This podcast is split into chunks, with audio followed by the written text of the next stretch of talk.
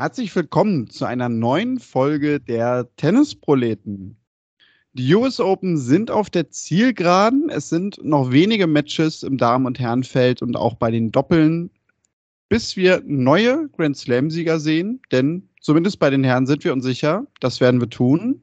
Und ja, wir wollen so ein bisschen sprechen über die Eindrücke der letzten Tage, über die Geschichten der letzten Tage und auch ein paar News, ja, die gar nicht unbedingt die US Open betreffen, aber doch hier auf jeden Fall diskutabel sind. Und mit dabei ist natürlich Tobi. Hallo Tobi.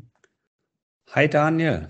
Ähm, ja, eine ganze Menge los diese Woche. Nicht nur in New York, sondern auch sonst in der Tenniswelt. Wollen wir mit den News beginnen oder mit den US Open?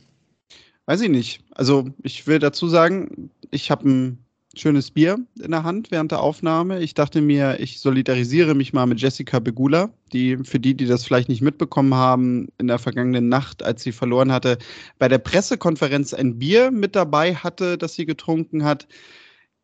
Ich hatte die Überschrift gelesen, dass das den Kummer begraben sollte, den sie hatte. Letztendlich ging es wohl aber einfach darum, ja, dass sie eine Dopingkontrolle hatte. Und wie wir wissen, wollen die Sportlerinnen und Sportler da immer nicht so lange warten, sondern möglichst schnell ihre Probe abgeben und deswegen hat sie sich wohl ein Bier gegönnt. Wir hoffen aber natürlich trotzdem, dass es ja ein wenig die Schmerzen gelindert hat. Tobi, ja. Ho hoffentlich. Darf, darf ich dich dazu was fragen? Ähm, natürlich. Weil, ähm, also ich fand das auch auf eine, auf eine humorvolle Art und Weise auf, aufbereitet, auch medial aufbereitet. Ähm, mir fällt nur gerade ein, so, während wir uns an anderen Ecken und Enden in der Diskussion um, um viele Dinge eigentlich immer weiter höher schaukeln und sehr, sehr viele sehr, sehr kritisch gesehen wird, kann ich mich daran erinnern, dass vor ein paar Jahren man noch gesagt hätte, äh, wie Sportler und Bier und Alkohol, das geht doch gar nicht. Aber da habe ich gar nichts gehört dass Nö, sie sich da mit einem Bier hinsetzt. Also findest du, das, findest du das schlimm, dass sie sich da mit dem Bier hinsetzt und sie sagt, ey, ist doch Vorbildfunktion und Sportler und Alkohol, oder? Also, ich habe da jetzt ehrlich gesagt gar nicht dran gedacht. Von daher nee, finde ich es natürlich nicht schlimm. Nee, also lass sie doch ein Bier trinken nach dem Match. Selbst wenn sie gewonnen hätte und bei der Pressekonferenz ein Bier trinkt, hätte ich jetzt auch nichts gesagt, muss ich gestehen. Ja, es ist, es ist nur so ein Gedanke, der mir gerade so kommt, weil das, äh, es war eine Zeit lang so, dass es äh, irgendwie gerade so im Fernsehen und so häufig mal verpönt wurde, dass Sportler sich da mit, mit, mit Alkohol präsentieren. Ich persönlich finde das überhaupt nicht schlimm. Ich meine, ich trinke auch ein Bier. Ja, zumal wir wissen ja, also beide, ne, wenn wir morgens um neun ein Medenspiel haben, haben wir ja das erste Bier schon weg. Also wir sind da eh keine Vorbilder. Oder noch genügend vom Vorabend drin. Oder das, ja. ja. Mut angetrunken. Ja. Richtig. Ja, wer das natürlich nicht nötig hat, sind die Tennisprofis und ich würde sagen, lass uns doch zu Anfang mal über die US Open sprechen, denn okay. natürlich stehen die im Fokus, das ist gerade die Aktualität und ja, wenn wir jetzt schon mal bei den Damen sind, da ging es mir so in den letzten Tagen. Wir haben ja in der letzten Woche eigentlich sehr intensiv über die Damen gesprochen, gerade auch natürlich einfach durch den Auftritt von Serena Williams. Seitdem sie jetzt abgetreten ist und raus ist aus dem Turnier, finde ich zumindest, ist es sehr ruhig geworden ums Damenfeld. Da wäre meine erste Frage, ob du das ähnlich siehst und vor allem über wen überhaupt nicht gesprochen wird, ist Iga Swiatek obwohl sie doch. These, die ganz große Favoritin ist. Stand heute, Donnerstagabend, die Halbfinals liegen vor uns beim Stand der Aufnahme. Puh, also ja, gute Beobachtung. Äh, zum ersten, zum ersten Thema ist es, glaube ich, so, dieses äh, Serena-Thema und ja auch vollkommen zu Recht haben wir auch entsprechend gewürdigt, aber das Serena-Thema, das war so groß und so mächtig und hat ja die erste Woche der US Open über geradezu alles bestimmt. Man muss ja sagen, hat er alles überstrahlt, auch den Herrenwettbewerb überstrahlt an medialer Aufmerksamkeit. Und wenn etwas so groß ist und dann plötzlich nicht mehr da ist als Thema, dann finde ich, ist es irgendwie nur logisch und konsequent, oder was ist konsequent, ist es irgendwie eine logische Konsequenz daraus, dass erstmal so ein, ja, ich will nicht sagen, so ein, so ein Vakuum entsteht, aber da müsste dann schon mächtig auf irgendeinem Chord irgendwas passieren, dass äh, sozusagen das, das Level wieder hochgefahren wird. Entweder eine eine Riesensensation, aber was sollte das zu dem Zeitpunkt sein? Wir haben häufig über die Ausgeglichenheit oder zumindest über die Breite des Samenfeldes gesprochen. Kommen wir später sicherlich bei den Herren auch nochmal drauf zurück. Aber wir sagen, das ist, ja, ist die, die erste Woche steuerte so auf diese Climax zu und dann das Ausscheiden in einem grandiosen Match ähm, gegen Tomiljanovic, dass das irgendwie, finde ich, nur, nur folgerichtig war. Ich fand das aber nicht schlimm, dass vielleicht so ein bisschen Ruhe erstmal eingekehrt ist.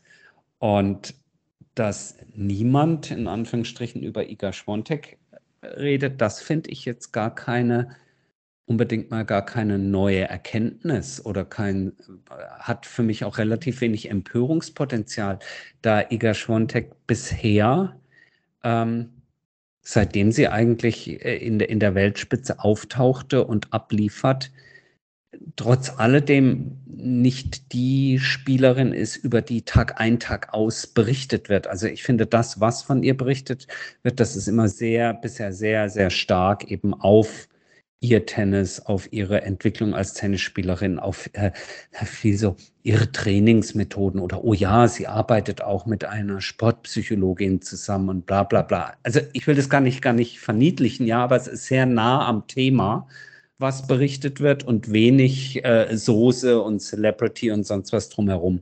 Die Angriffsfläche in Anführungsstrichen bietet sie auch gar nicht dafür. Also insofern ähm, jetzt rein medial finde ich, äh, dass das Grundrauschen, was bei, bei Schwontek da ist, ist ganz normal, ist nicht, nicht überproportional stark, ist aber auch äh, deutlich leiser als bei anderen Nummer Eins in der Welt.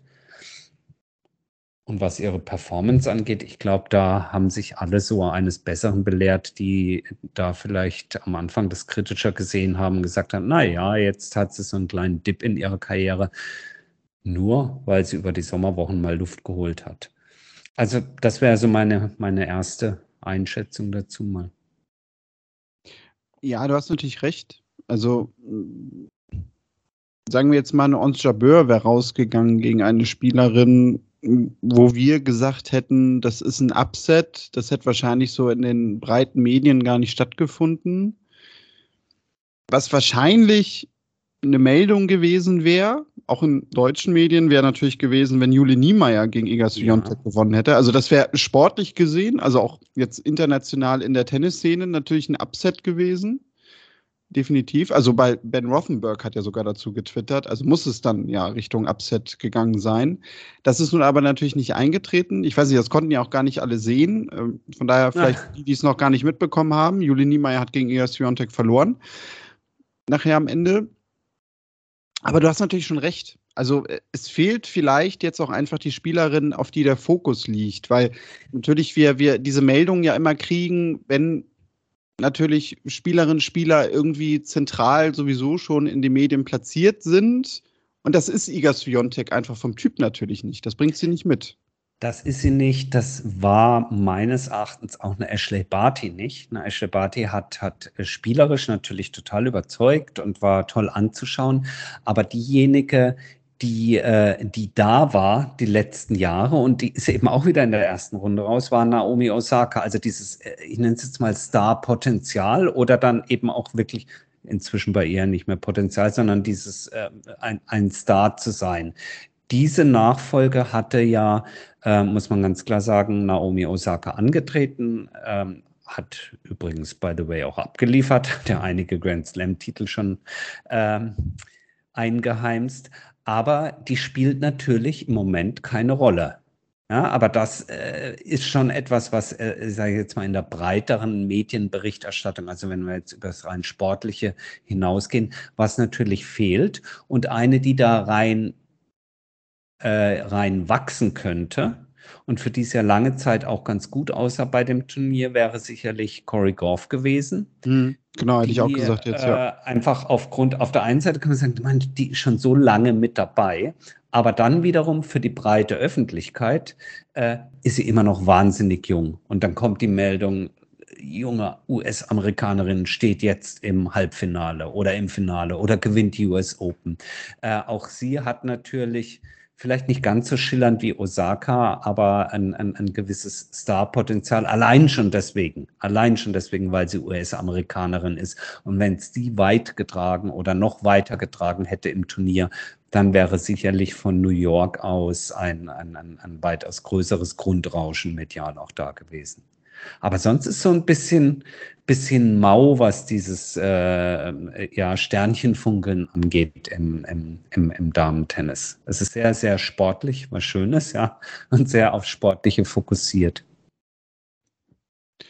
Ja, stimmt natürlich. Aber wenn du zukünftig zwei hast, sagen wir jetzt mal mit Osaka und Goff, oder von mir aus auch eine, also das, das ist ja schon mehr.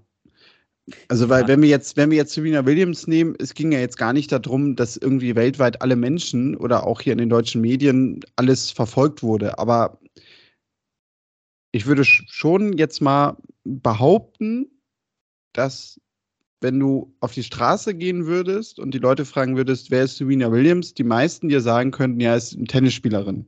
Ja. Und darum geht es ja letztendlich auch so ein bisschen. Also das, das schürt ja das Interesse. Also wie viele ja. Leute kennen eine Person? Und da hast du natürlich recht. Also die einzige, die dieses Potenzial hat, und das bringt ja aber auch nicht nur mit, weil sie, dass sie Amerikanerin ist, sondern natürlich auch ihr Auftreten, die, die Statements, die sie bringt, das ist natürlich Cory Goff. Und da bin ich mir auch relativ sicher, ja, dass sie in den nächsten Jahren wahrscheinlich dann zwangsläufig auch so ein bisschen die Showrunnerin wird. Unabhängig ja. davon, wie schnell sie jetzt den ersten Grand Slam-Titel gewinnt oder die Nummer eins wird. Ja. Also im, im, im Marketing nennt man das gestützte und ungestützte Markenbekanntheit. Und ähm, die ungestützte Markenbekanntheit äh, bei einer Serena Williams ist sicherlich unerreicht hoch. Also nennen, fragen Sie 100 Leute ja, in der Fußgängerzone, nennen Sie mir eine Tennisspielerin. Da wird ja in Deutschland wird wahrscheinlich irgendwie äh, kommen Serena Williams, Steffi Graf und an dritter Stelle dann Angelique Kerber vielleicht so ungefähr. Und äh, bei der gestützten wissen Sie, wer Serena Williams ist, ja, oder wissen Sie, wer Angelique Kerber ist. Das wäre auch noch gut, wenn du fragst, äh, wissen Sie, wer Corey Goff ist. Ähm, ich würde mal tippen, in Deutschlands Fußgängerzonen keine 15 Prozent, keine 10 Prozent würden die richtige Antwort sagen. Naomi Osaka sicherlich etwas höher, längst nicht an dem Level dran wie eine Serena Williams, erst recht nicht wie eine Graf, nicht wie eine Kerber. Ähm, also da kann man noch ein bisschen dran arbeiten. Global gesehen wiederum, haben wir noch ganz vergessen, kommt natürlich, wir hatten letzte Woche etwas ausführlicher drüber geredet, äh, global gesehen ist natürlich jemand wie Emma Raducanu, ähm, wenn sie denn dann wieder die, den Anschluss an die Weltspitze findet, genauso gut auch vermarktbar und Stimmt. damit ja. ähm, also wenn wir, wie, wie sagen wir, jetzt fällt es mir ein, wenn, wenn wir über Popcorn reden, ja, also eben nicht nur Sport, sondern viel, viel Popcorn drumherum. Aber apropos Popcorn, du hast es gerade ebenso im Nebensatz angesprochen, was schon für ein bisschen Aufregung sorgte, war am äh, Montagabend, genau war es, glaube ich, am Montagabend spielte ja dann also die besagte Iga Schwonte gegen Jule Niemeyer, die letzte im Turnier verbliebene Deutsche. Und da ging es dann doch zumindest auf dem einen oder anderen sozialen Medium hoch her, weil das war ja gar nicht im, wie soll man es nennen, im Free TV zu sehen. Ne?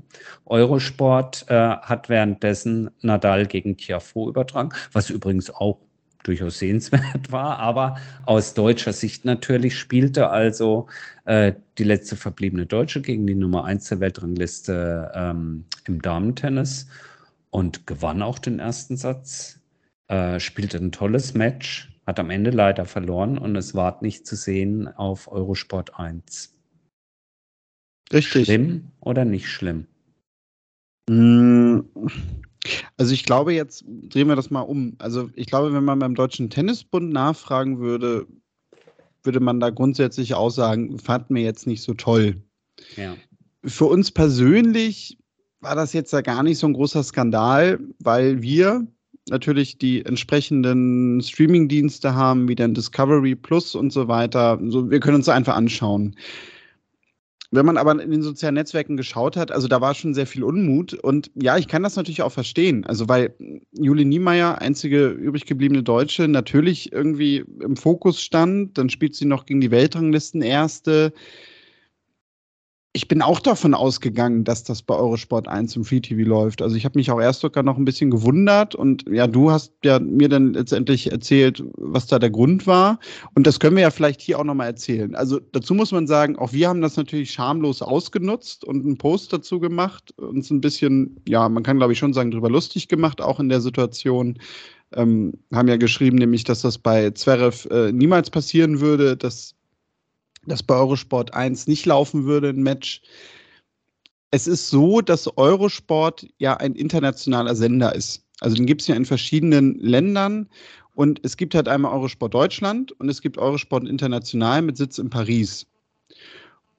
Und es war die Vorgabe von Eurosport, dass ab Montag, also an dem Tag, wo das Niemeyer-Match lief, dann auf dem deutschen Kanal, das ist dann nämlich Eurosport 1, einfach der Feed von Eurosport International übernommen wird. Und so war quasi sicher, dass Nadal laufen wird und halt das Arthur Ashe Stadium.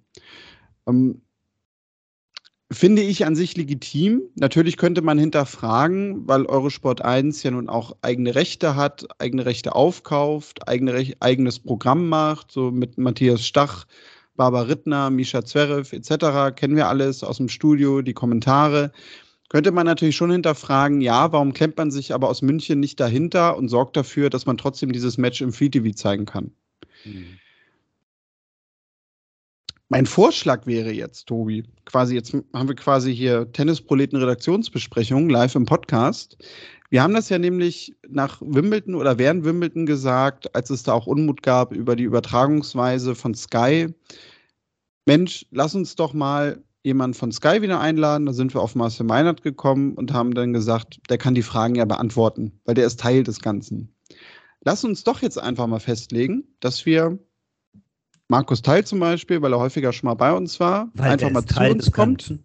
Genau, der ist Teil. Oh, oh, der war richtig gut. Mist, Mist, den habe ich liegen lassen. Das ärgert mich jetzt. Und ja, aber nee, also dass wir ihn einfach mal anfragen und ob er nicht in den nächsten Wochen vorbeikommen möchte. Ich glaube, der wird uns das Ganze auch noch mal ein bisschen intensiver erklären. Das war jetzt so grob mit meinem gefährlichen Halbwissen, wie ich mhm. das so mitbekommen habe und, und wie ich Eurosport kenne. Aber er wird da sicherlich noch mal mehr ins Detail gehen können.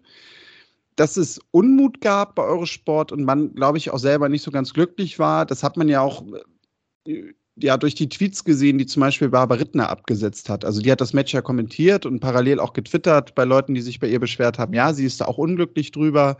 Also das spricht ja jetzt auch dafür, weil ich kann mir jetzt nicht vorstellen, dass sie im Clinch mit Eurosport liegt, wenn sie da mit kommentiert, dass man da sicherlich auch insgesamt unglücklich drüber gewesen ist. So, lange Rede, kurzer Sinn. Ja, ich setze noch einen drauf, das noch einen liegen lassen. Da Markus Teil Teil des Ganzen ist, kann auch ins Detail gehen. Okay, gut, genügend kalte Witze für Ich sage da nichts zu. Ja. Ähm, wir machen das. Ähm, ich glaube, es ist deswegen auch ganz interessant, weil man dann auch nochmal beleuchten kann, inwiefern, ich bin immer ein Verfechter für meine Güte, holt euch doch für 6,99 für zwei Wochen US Open in Eurosport Player, aber es gibt natürlich trotzdem so etwas äh, richtigerweise, ui, ähm, gibt natürlich schon richtigerweise etwas, ähm, ich muss jetzt sagen, Daniel hat mich gerade während der Podcast-Sendung irritiert mit einem, äh, mit einer News, die gerade über den Ticker kommt, deswegen bin ich hängen geblieben. Ähm, wir laden, Entschuldigung an dieser Stelle, wir laden den Markus Teil an und äh, schauen mal, welche Art, sagen wir mal sozusagen, der in Anführungsstrichen Verpflichtung es gibt, Dinge im Free TV zu zeigen. Natürlich auch immer mit dem Eigeninteresse oder dem Interesse dran, Tennis einer möglichst breiten Öffentlichkeit zugänglich zu machen. Ähm, und eben nicht nur abhängig zu sein von solchen Nerds wie uns, die auf dem Player fast jedem Spiel folgen. Guter Vorschlag, Daniel. Ähm, wie kriege ich jetzt die Kurve von Eurosport Player Discovery zu. Du hast mich gerade echt mächtig gerade rausgeholt. Ähm, sorry. Ähm, hin zu, äh, zum Turniergeschehen. Entschuldigt an dieser Stelle, ich glaube, ähm, vielleicht ja, ja. Ja, wir können es ja erwähnen. Ja, also ich habe ja, dir gerade nur gezeigt, ne, Zeitpunkt der Aufnahme wisst ihr dann ja, dass äh, gerade über die Tagesschau die Meldung kam, dass Queen Elizabeth verstorben ist. Genau, das ist durchaus ähm, eine sehr breaking news. War ja eine wichtige Person in der Weltpolitik. Absolut, absolut. Ähm, jetzt kriegen wir hier trotzdem noch mal kurz die Kurve zum Tennis. Ähm, Genau, Damen haben wir jetzt also beleuchtet. Ähm, wir schauen mal, wie das jetzt am Ende alles ausgeht. Äh, wir nehmen auf vor den Halbfinals. Insofern, wir ersparen uns jetzt hier auch die Prognose, wer es denn denn am Ende gewinnt. Alles in allem muss ich aber sagen, auch wenn natürlich noch drei Matches anstehen bei den Damen, äh, fand ich äh, das Turnier äh, bei den Damen ähm, wirklich sehenswert. Es gab, gab tolle Matches zu sehen bei den Damen. Äh, und ähm, ich finde, dass dieser, dieser Wandel, ähm, den wir ja schon seit längerem beobachten mit dem äh, sage ich mal, mit dem Aufhören von äh, lange bekannten Gesichtern auf der Tour hin jetzt zu einer neuen sozusagen Mixtour, ich finde den sehr gelungen und äh, ich schalte immer wieder gerne ein bei fast jedem einzelnen dieser Damen-Matches. War, war ein gutes Turnier, muss ich sagen. Ja, finde ich auch. Also die Matches, die ich gesehen habe, die hatten ein gutes Niveau. Hm, ich finde halt auch, reden wir, glaube ich, bei jedem ganz Slam drüber. Wir steuern da immer so ein bisschen gegen, dass ähm, auch die US Open jetzt wieder gezeigt haben, dass ja die enge Situation in der Weltrangliste und halt auch die Begebenheit, dass viele Spielerinnen immer vor so einem Grand Slam in Frage kommen für den Titel, nicht dafür spricht automatisch, dass das Niveau insgesamt schlecht ist, sondern das Niveau, finde ich, ist halt in der Spitze sehr, sehr hoch unter den ersten 50. Das hat halt aus meiner Sicht auch diese US Open wieder gezeigt. Finde ich, finde ich auch. Total. Und mir ist in dem äh, Zusammenhang auch nochmal aufgefallen, wie, wie, finde ich, wie ungerecht, ja, ich will jetzt nicht das große Wort Sexismus in den Mund nehmen, aber naja, irgendwie halt doch, wie ungerecht eigentlich diese Äußerungen sind, wie, oh Gott, oh Gott, äh, die Damenauslosung, das ist ja, da kann ja jeder gewinnen, das ist ja untippbar. Ähm, sowas wird es beim Herrentennis nie geben, denn äh, das ist ja Quatsch. Denn wer hätte gedacht vor diesem Turnier, dass im Herrenfinale, okay, denn Alcaraz vielleicht, ja, aber Tiafo, Khachanov, Kaspar Ruth, ähm, also das Herrendraw, das ist wirklich untippbar. Ne? Und so viel äh, muss man dann einfach sagen, auch das Herrentennis ist im Umbruch. Aber genauso wie das Damentennis es ist, würde ich sagen, in guten Händen und hat sicherlich äh, gerade in der letzten Nacht äh, seinen vorläufigen Fragezeichen, vielleicht sogar seinen Höhepunkt dieses Jahres äh, beschert mit einem Oh, ja, ist zu hoch gegriffen, wenn ich sage Jahrhundert-Match, aber auf jeden Fall mit einem der wirklich großen Matches der letzten Jahre, vielleicht sogar Jahrzehnte äh, zwischen Alcaraz und Sinner, äh, was ein, ein, ein epischer Fight war, äh, grandioses Tennis und äh, sicherlich dem auch sehr, sehr unterhaltsamen und, und abwechslungsreichen Herrenturnier mit vielen Fünfsatz-Matches. Diesmal fand ich ganz viele. Ich muss mal nachzählen, ob das auch der Statistik standhält, aber gefühlt haben wir ungeheuer viele äh, späte Entscheidungen gesehen. Also es hat dem Ganzen irgendwie so die Krone aufgesetzt. Wie hast du es empfunden? Ja, ähnlich. Also ich glaube, das Match hat so ein bisschen Vorfreude gemacht auf die nächsten Jahre. Weil, glaube ich, gerade dieses Matchup Sinner gegen Alcaraz auch mit der Spielweise der beiden ein ganz großes Potenzial hat, so ein bisschen, ich sage jetzt mal übertrieben, der neue Klassiker zu werden. Ja. ja. Und ohne jetzt jemanden wie Tsitsipas oder Zverev da äh, hinten anzustellen, aber das hat uns natürlich irgendwie ja die Zukunft einfach jetzt gezeigt nach den Big Three und äh, was wir da nicht immer alles bequatschen, ne? mit auch Fedal, äh, dieses Match, das sogar einen eigenen Namen hat. Ich glaube, wenn wirklich ein Match das Potenzial hat, auch ja, mal irgendwann so einen eigenen Namen zu verdienen oder, oder auch zu sagen, ne, so, so ein Matchup, wenn du irgendwie die zwei Namen nennst, dass gleich jedem Tennisfan etwas einfällt. Ich glaube, dann ist es Sinner gegen Alcaraz. Absolut. Ich glaube, das war wirklich ein Grundstein auch. Also, ja. wir sagen ja immer so gerne, ne, historisch etc., auch mit der langen Zeit, die sie gespielt haben und so spät zu Ende wie noch nie bei den US Open, wobei sowas finde ich ja mal zweitrangig. Wobei, Furchtbar. da können wir auch gleich nochmal drüber, können wir auch gleich nochmal drüber sprechen, über, die, über diese späten Zeiten, wie, wie wir das eigentlich finden. Aber ich glaube sogar, dass wir das Potenzial haben mit dem heutigen Tag, dass wir so in zehn Jahren vielleicht hier sitzen, es dann immer noch die Tennisproleten gibt und wir auch genau auf dieses Match zurückblicken und sagen, an diesem Abend oder aus unserer Sicht an diesem Morgen entstand eigentlich so diese Rivalität zwischen den beiden Spielern. Mhm, mhm. Und ich würde auch, das, äh, ich habe das dieser Tage irgendwo mal gehört, gar nicht in dem Zusammenhang mit dem Alcaraz-Sinner-Match, äh, das sowieso nicht. Aber äh, ich konnte der äh, sozusagen der Argumentation viel abgewinnen, dass wir vielleicht auch manchmal aufhören sollten, immer die Anzahl von Grand Slam-Titeln, die gewonnen wird, als, als Währung für die Großartigkeit ähm, der Spieler oder insbesondere des Sports, den wir sehen, aufzurufen. Natürlich, da ist überhaupt keine Frage, bleibt das, was, was äh, Djokovic, Federer und Nadal da geschaffen haben und erreicht haben, äh, einzigartig, Fragezeichen, auf jeden Fall outstanding, überhaupt keine Frage. Aber äh, die, die, die Schönheit des Sports, die Schönheit des Tennissports, die, die, die packende Spannung eines Matches wie äh, in der letzten Nacht, die bleibt doch vollkommen unberührt davon, ob am Ende der Karriere von Alcaraz oder Sinner der eine fünf oder sechs, der andere 13 oder zwei Grand Slam-Titel eingeheimst hat. Ähm, und zwar ging die, ging die Argumentation auch so, ähm, in den 80ern und selbst auch noch in den 90er Jahren, äh, es hat doch der, der, der Brillanz eines Matches zwischen äh, äh, Connors und Borg, zwischen Becker und Edberg, ähm, äh, überhaupt keinen Abbruch getan, ob die gerade drei oder sechs Grand Slam-Titel unterm Gürtel hatten. Äh, die Zählerei begann eigentlich sicherlich auch mit dieser Outstanding-Leistung von Pete Sampras damals, dass man gesagt hat, das ist ja Wahnsinn hier und zweistellige äh, Anzahl. Aber wir sollten nicht den Fehler machen und ich glaube, wir sind da gerade auf einem guten Weg. Mit wir meine ich insgesamt so in der Wahrnehmung, wie über das neue Tennis nach den großen drei gesprochen wird, auf einem guten Weg.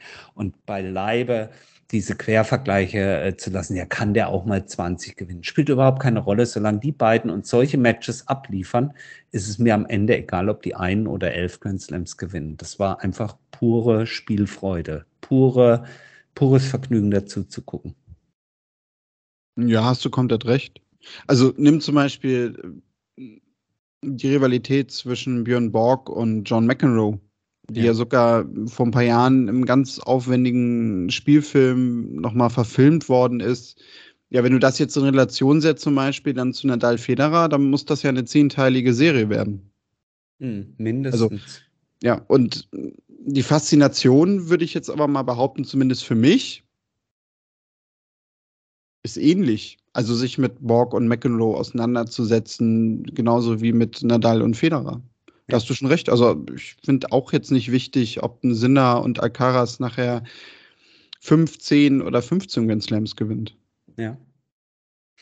Was aber, und du hast es angesprochen, was natürlich insbesondere während der Grand Slams immer extrem gepusht wird, sind äh, die ganzen Statistiken rund ums Tennis. Und das ist das längste und das kürzeste und das weiteste und überhaupt Match und diese jenes. Eine Frage vorweg mal, wollte ich dich fragen, weil ich habe ich hab überlegt, ob es es überhaupt in einer anderen Sportart so gibt. Also so diese Statistikversessenheit. Äh, und bei, bei, sagen wir mal, Mannschaftssportarten ist mir das nicht so aufgefallen. Und da ich, glaube ich, das letzte Mal Golf geguckt habe, als Bernhard Langer das erste Mal das Masters gewonnen hat, wollte ich dich fragen, gibt es das beim Golf? Weil du verfolgst es ja schon ab und zu mal. Ähm, ist es da ähnlich, dass man sagt, ja, der hat aber so und so viel Titel und das war die schnellste oder kürzeste oder sonst was Runde? Ich kenne das bei keiner anderen Sportart.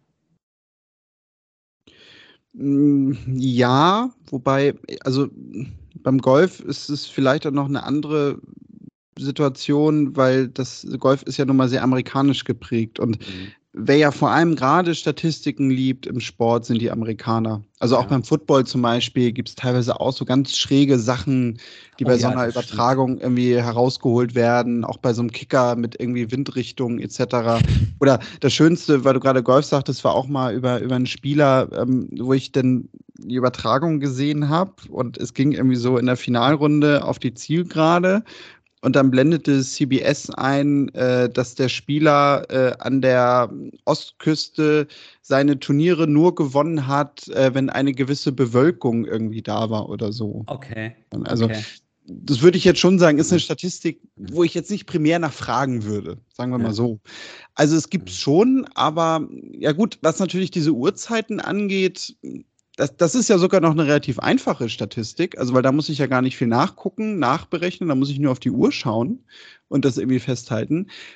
Ich würde mir aber eher die Frage stellen, muss ich das eigentlich so feiern oder muss ich mir nicht eigentlich umgekehrt dann die Frage stellen, naja, wenn es so spät ist, muss ich nicht vielleicht mal was ändern, damit es früher zu Ende ja. geht?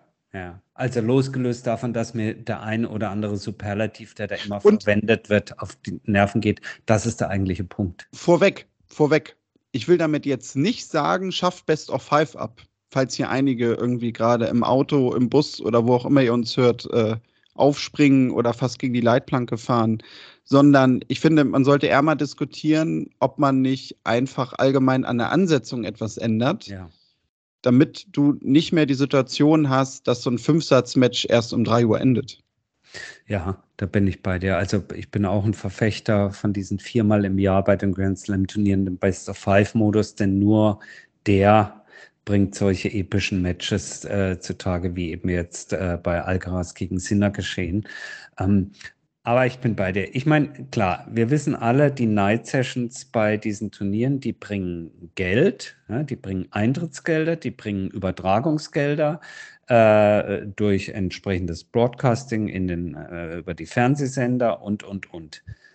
Aber, also ich habe dir das heute Morgen geschrieben, die Frage ist ja, wem ist denn, wem ist denn damit gedient, wenn an einem Werktag in New York der Sieger dieses Matches jetzt um äh, 3.30 Uhr oder sowas vom Platz geht äh, und, und, und wir wissen alle die, die Nachwirkungen, die das hat mit Pressekonferenzen und, und der muss morgen Nacht wieder ran. Also wem ist denn damit gedient? Dem Spieler doch wohl kaum.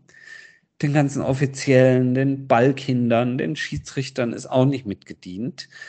Den Zuschauern, die nach Hause müssen, die also eine Abendveranstaltung, die ein Konzertticket, Tennisticket gekauft haben, aber vielleicht am nächsten Tag arbeiten müssen, nach Hause mussten, weil es echt nicht mehr anders geht, ist nicht gedient. Vielleicht denen, die es live vor Ort miterlebt haben, ja. Aber selbst wenn wir zum Thema Fernsehsender, äh, Fernsehsender und Werbung kommen, wer schaut denn wirklich in den USA nachts um äh, Viertel nach drei dann das Match noch so? Also rechtfertigen die Einschaltquoten ein, ein, ein Scheduling, ein, ein, ein Spielplanansatz so, dass, dass diese Dinge immer wieder passieren. Ich, ich kann da den Sinn irgendwie nicht ganz erkennen.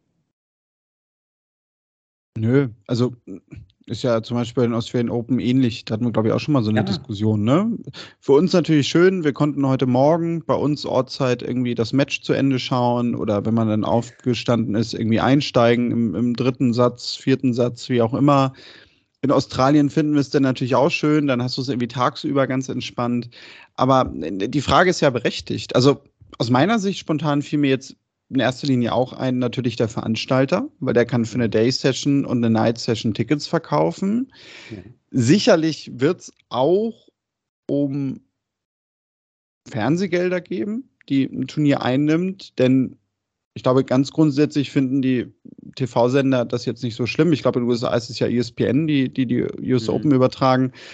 Hm, meistens geht es sich ja einfach aus zeitlich, dass das irgendwie so spätestens um 0 Uhr rum durch ist. Aber letztendlich hast du natürlich recht. Also hätte nicht eigentlich gerade dieses Match es viel mehr verdient, dass es nicht um 3 Uhr nachts zu Ende geht, sondern ich sage jetzt mal um halb zwölf oder so Ortszeit. Also äh, ja, Und ich würde dir schon widersprechen, dass äh, man sagen kann, dass das sich meistens ausgeht. Denn die, und da ist vielleicht der erste Ansatzpunkt, die Night Session beginnt um 19 Uhr. Und um 19 Uhr ist ja meistens dann doch noch nicht gleich Anpfiff. Ja? Da muss ja vorher nur eine Verzögerung gewesen sein. Oder selbst wenn es heißt um 19 Uhr, bis dann der erste Ball gespielt wird, ist es dann doch mindestens Viertel nach sieben. Und selbst wenn das Frauenmatch, das Damenmatch zuerst ist, komm, äh, bei einem Best of drei, ich rechne immer ganz einfach zwei Stunden. Ja, 19, also das Herrenmatch ungefähr gegen 21 Uhr. Dann muss das aber schon einigermaßen zügig durchgehen. Ja, also wenn das ein ausgedehnteres Dreisatzmatch ist, dann reicht es ja schon nicht mehr. Aber dann lasst ihr um 21 Uhr zu Ende sein, bis der erste Ball beim Herrenmatch gespielt ist, ist es im besten Fall Viertel nach neun, eher halb zehn. Und dann hast du drei Gewinnsätze, wenn es glatt durchgeht, sagen wir mal drei Stunden, dann bist du auch schon wieder halb eins, ja. Aber dann darf schon kein vierter Satz gespielt werden. Also ich würde das bezweifeln, dass das grundsätzlich bis Mitternacht durch ist. Und deswegen zurück zum Anfang meines Absatzes. Entweder du lässt die äh, Night Session halt früher beginnen, fängst halt schon um 18 Uhr an, wenn du zwei Matches rein, reinpacken möchtest. Das wäre eine Möglichkeit. Kannst du sagen, ja, hm, aber früher ist auch blöd, ist vielleicht fürs Fernsehen wiederum blöd. Warum muss dann aber die Day Session auf dem Center Court immer erst um 12 anfangen, während überall anders um 11 Uhr schon gespielt wird? Also ja, wir werden hier wieder Sport Consulting die Probleme äh, der Australian Open, der US Open und so weiter und so fort nicht lösen können. Wir haben da auch kein Mandat für. Noch nicht. Aber ich finde das, ähm, ich finde es suboptimal. Jetzt gar nicht aus unserer deutschen Fansicht und wie du sagst, Zeitverschiebung. Die Australier haben das schön beim Feierabendbier geguckt oder so, sondern in erster Linie eigentlich für die Spieler. Und ich machte dann heute so den Spaß. Also wenn es denn überhaupt mal einen Grund gibt für so eine Spielergewerkschaft wie die PTPA, die von Novak Djokovic irgendwann mal gedacht war, ins Leben gerufen zu werden. Was macht ihr eigentlich? Dann wären das doch wirklich mal Punkte, um die ich mich kümmern würde, nämlich zu sagen, ist das, liebe Turnierveranstalter, ist das im Sinne des Erfinders, dass Sportler hier äh, nachts um halb vier oder nachts um halb drei ihr, ihr Match beenden? Vor allen Dingen im Sinne der Gesundheit. Klar, ja, also genau, das spielt auch noch rein. Also genau die, die Sicht der Spieler. Ich kann mir auch nicht vorstellen, dass sie das jetzt so verdammt toll finden. Mhm. Zumal du hast einen Tag Re Regeneration jetzt für Alcaraz, aber der Tag ist ja im Grunde weg, weil du hast noch Presse etc., Nachbehandlung. Also der wird wahrscheinlich vor, ich wage jetzt mal halb sechs, nicht unbedingt ja. im Bett gewesen sein. So, und vom nächsten Tag hast du dann halt auch nicht viel, wo du wirklich noch regenerieren kannst. Ja. Hm, ich sagte gerade jetzt, ne, wir haben noch kein Mandat, noch nicht. Ich habe mich halt mal versucht, gerade so ein bisschen reinzudenken, weil du sagtest, man könnte um 18 Uhr schon beginnen. Klar, ein TV-Sender hat irgendwie das Interesse, dass das in der Primetime läuft. Deswegen wäre 18 Uhr natürlich zu früh. Wenn du aber sagst, du willst das einigermaßen rechtzeitig durchhaben, dann müsstest du vielleicht überlegen, dass du so ein Modell machst wie im letzten Jahr bei den French Open, dass du sagst, das okay, du, du, fängst um, du fängst um 20 Uhr mit der Night Session an hm. und du hast nur ein Match. Ja. Verkaufst dann zusätzliche Tickets vielleicht auch, die nicht ganz so teuer sind und es ist dann so ein bisschen, ich sag mal, das Risiko der Person, die die Tickets kauft, dass das vielleicht gerade auch durch Verletzungen oder so mal ganz schnell vorbei ist. Klar, klar. Also ich glaube, das, das wäre die einzige Möglichkeit, weil wenn du mit zwei Matchen arbeitest, wirst du immer das Problem haben, weil selbst wenn du um 18 Uhr anfängst und zwei Matches hast, ja, dann wäre das Ding ja aber trotzdem um 2 Uhr zu Ende gewesen. Also ja. dann würden wir ja trotzdem ja. darüber diskutieren. And it's all about the money. Ähm, trotzdem hat es natürlich, fairerweise muss man sagen, haben die Night Sessions natürlich von der Atmosphäre, äh, vom Licht, vom Publikum, von allem drum und dran natürlich auch ihren Reiz. Und weiß Gott, ich will sie nicht abschaffen, die Night Sessions. Man muss natürlich sogar, was mir gerade noch einfällt, in Los Angeles war natürlich der Vorteil, da war es 0 Uhr. Durch ja. die Zeitverschiebung. Ja. Das ist ja auch immer, also Gott, ich will jetzt gar nicht die große Diskussion aufmachen rund ums Fernsehen, aber ich weiß, dass es da auch immer etliche Diskussionen gibt in den USA mit Fernsehzeiten etc.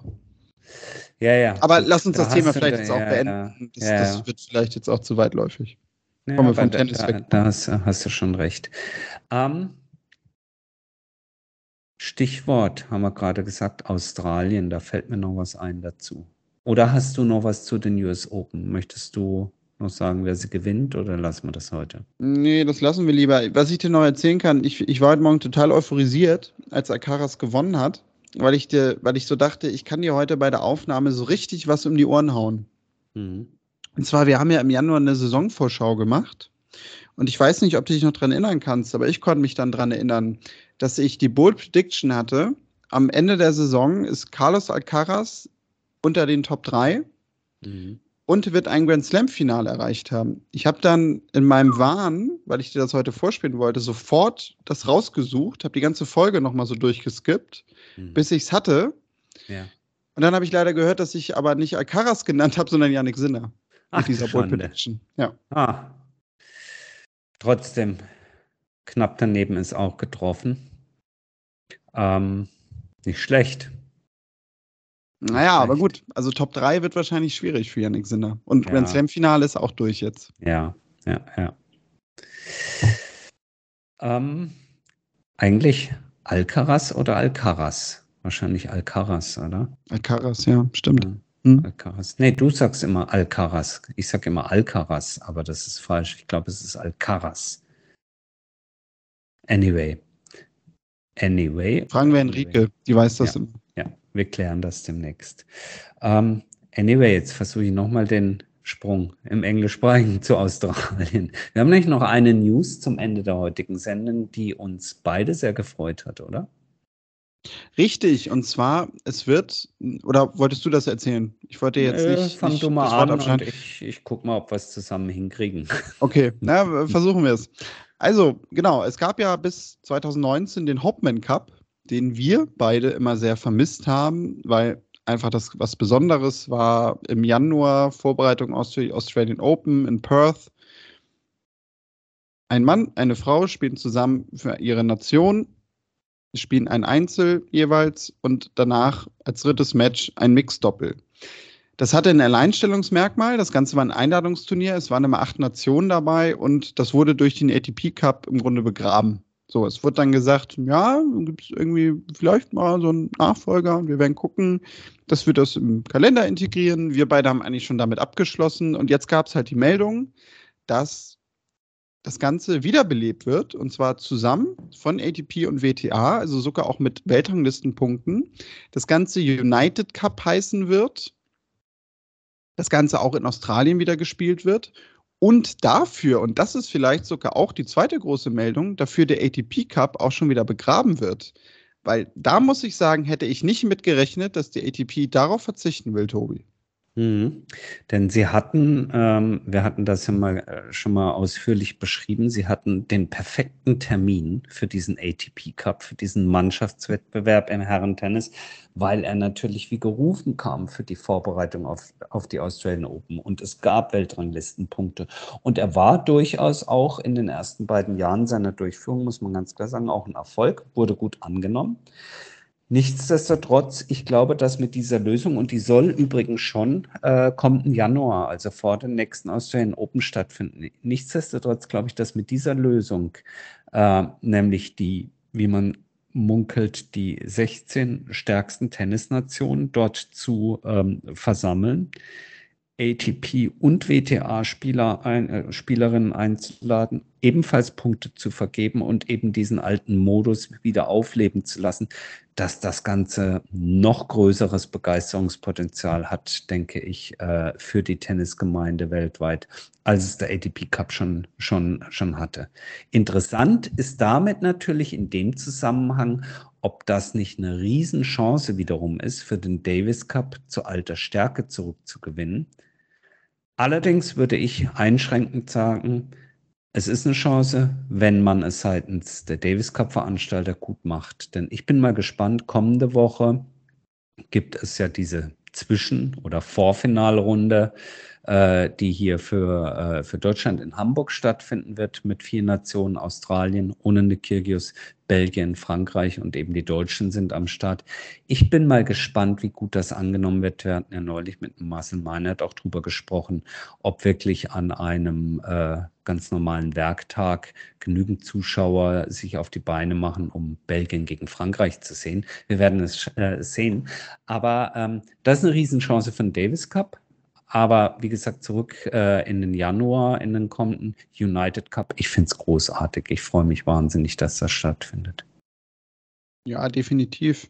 Ich bin gespannt, wie halt die Zulassung dafür laufen wird. Also, weil ich kann mir nicht vorstellen, dadurch, dass es um Weltranglistenpunkte geht, dass es ein Einladungsturnier wird. Mhm. Mm. Ich, ich, bin halt wirklich gespannt. Also man könnte, es gibt, glaube ich, zwei Varianten, die, die möglich sind. Es stand ja im Artikel, ich glaube bei Tennisnet hatte ich das gelesen, dass äh, es noch nicht offiziell ist, aber wahrscheinlich 16 Nationen daran teilnehmen sollen. Ja, dass das Ganze ähnlich wie beim ATP Cup halt über die Weltrangliste läuft, also jeweils Nation und Spieler. Also in dem Fall wäre dann Daniel Medvedev, ne, Russland an eins. Ob die da mitspielen dürfen, wissen wir nicht, wissen wir nicht. Aber nehmen wir jetzt aktuell mal Alexander Zverev, zwei dass man dann sagt, Deutschland, okay. Dass man 16 und, Flaggen hat. Sozusagen. Dass man 16 Flaggen hat, genau. Nur da wäre natürlich die Frage, also wie, wie kombiniert man das mit, mit Damen und Herren? Also rechnet man die Weltranglistenpositionen zusammen? Also man nimmt die beste Weltranglistenposition eines männlichen Spielers und eines weiblichen Spielers, ah, wird addiert. Oh, ja. Aber dann als Beispiel hättest du natürlich das Problem, dass, ohne dass ich es jetzt nachgeguckt habe äh, oder nachgerechnet habe, aber dann wäre Novak Djokovic zum Beispiel nicht dabei höchstwahrscheinlich. Oder sagst du einfach, du nimmst die besten acht Nationen bei den Herren, von, also von 1 bis 8 in der Weltrangliste durch oder dann halt von 1 bis 9, wenn du zwei Spanier zum Beispiel in den Top 8 hast, wie mit Nadal und Alcaraz und dann die besten 8 bei den Damen nochmal und das rückt dann jeweils nach, wenn sich diese Nationen überschneiden. Also da bin ich mal wirklich gespannt. Weil du willst ja letztendlich bei diesem Event auch die besten Leute einfach dabei haben. Ja, ja, also Musst es würde keinen lösen. Sinn machen, du hast eine Spielerin aus einer Nation X, ja, und der dazugehörige Spieler aus der gleichen Nation, äh, äh, und diese Spielerin steht auf Platz 2 in der Weltrangliste und der dazugehörige Spieler auf Platz 500, ergibt zusammen 502 und dann sind die nicht, nicht qualifiziert. Genau, das meine ich. Äh, da wird die WTA natürlich Spielerin X da schon gerne dabei haben und umgekehrt natürlich genauso, wenn es jetzt einen, keine Ahnung, einen Topspieler aus Thailand Taiwan gäbe, äh, Position 4 und die beste Taiwanesin ist auf 640 oder so, dann hast du das Problem auch, ja. Ähm, das ist alles noch nicht, äh, noch nicht spruchreif, was die Details angeht. Zumindest ist noch nichts verlautbart worden. Aber ich glaube, die werden da den richtigen Modus finden und wir können uns auf einen tollen Januar freuen. Auf den Januar, der dann allerdings wirklich richtig, richtig anstrengend wird, weil dann hat man ja die volle Flöte mit Zeitverschiebung. Erst den Hopman, wollte ich schon sagen, den United Cup gebannt verfolgen und hinten dran gleich noch die Australian Open hängen. Äh, insofern vielleicht über den Winter schon mal Schlaf tanken. Richtig, weil das werden wir natürlich dann alles bei Clubhouse begleiten. Oh ja, genau. Tobi. Gut.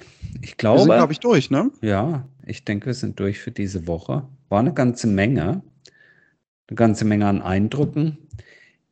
Ich freue mich jetzt auf das Finalwochenende der US Open und dann, ja, gibt es noch den Davis Cup und dann muss mal wieder so eine Runde durchatmen geschehen, bevor wir dann in den heißen Herbst gehen auf der Tennistour. Richtig. Es kommt ja noch ein bisschen was bevor es dann Richtung Finals bei WTA und ATP geht. Ja, und wenn ihr Themen habt, die wir hier besprochen haben, ihr euch dazu äußern möchtet oder vielleicht auch noch selber Geschichten habt, wo ihr sagt, Mensch, redet da doch mal drüber, schreibt uns gerne. Kontakt.tennisproleten.de ist die Mailadresse oder in den sozialen Netzwerken. Dort findet ihr uns bei Twitter, bei Facebook und bei Instagram unter Tennisproleten. Besucht auch gerne unseren Shop tennisproleten.de, wenn ihr uns finanziell unterstützen wollt. Dort findet ihr schöne Motive für Shirts, Turnbeutel, Taschen etc. Und sonst, Tobi, ja, können wir, glaube ich, für diese Woche Deckel drauf machen. Wir wünschen allen noch viel Spaß mit den letzten Tagen der US Open und wir hören uns in der nächsten Woche wieder. Bis dann, macht's gut und tschüss. Tschüss.